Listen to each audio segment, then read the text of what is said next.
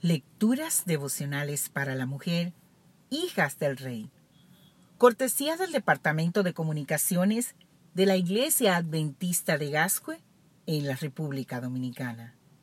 En la voz de Noemí Arias. Hoy, jueves 5 de diciembre, la influencia de una mujer. Leemos en el libro de Primera de Timoteo, el capítulo 4, versículo 12 ninguno tenga en poco tu juventud, sino sé ejemplo de los creyentes en palabra, conducta, amor, espíritu, fe y pureza. Es mi vida, puedo hacer lo que se me antoje. A nadie le afecta lo que haga, sino a mí.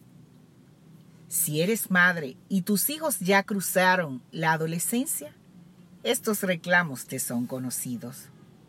Muchas personas llegan a la adultez sin darse cuenta aún de la influencia que tienen sus decisiones sobre otros. Pero nadie vive para sí. Nadie queda sin ejercer influencia consciente o inconsciente a su alrededor. ¿Te has fijado cómo se expande el círculo de la onda cuando tiras una piedra al lago?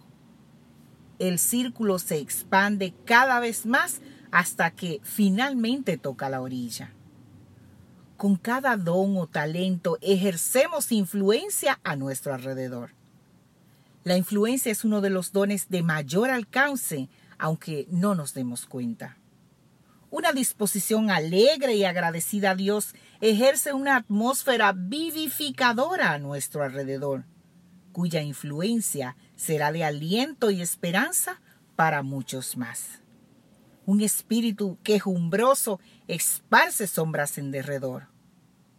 Un buen pan hecho en casa puede ser de gran influencia para que otras se interesen en alimentarse bien y aprender a hacer el pan que será salud para ellas y muchas más. La forma de vestir rescatada, de hablar cortésmente y de caminar con Dios puede motivar a otras niñas, jóvenes y adultas a vestir con decoro.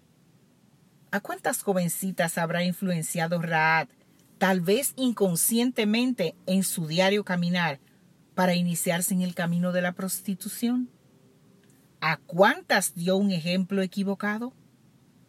¿A cuántas más guió por el camino recto una vez que aprendió a vivir entre el pueblo de Israel?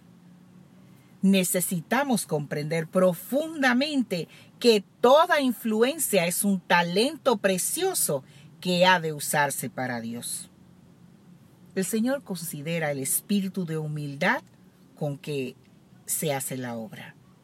Quien recibe solo un talento tiene una influencia que ejercer. Su obra es necesaria.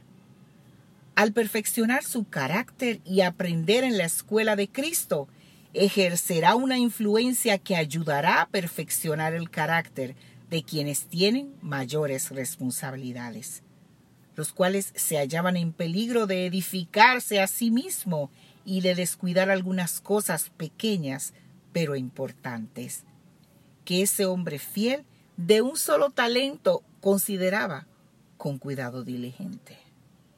Que Dios hoy te bendiga, mujer que Dios hoy te ayude a que tu influencia sea positiva ante las demás.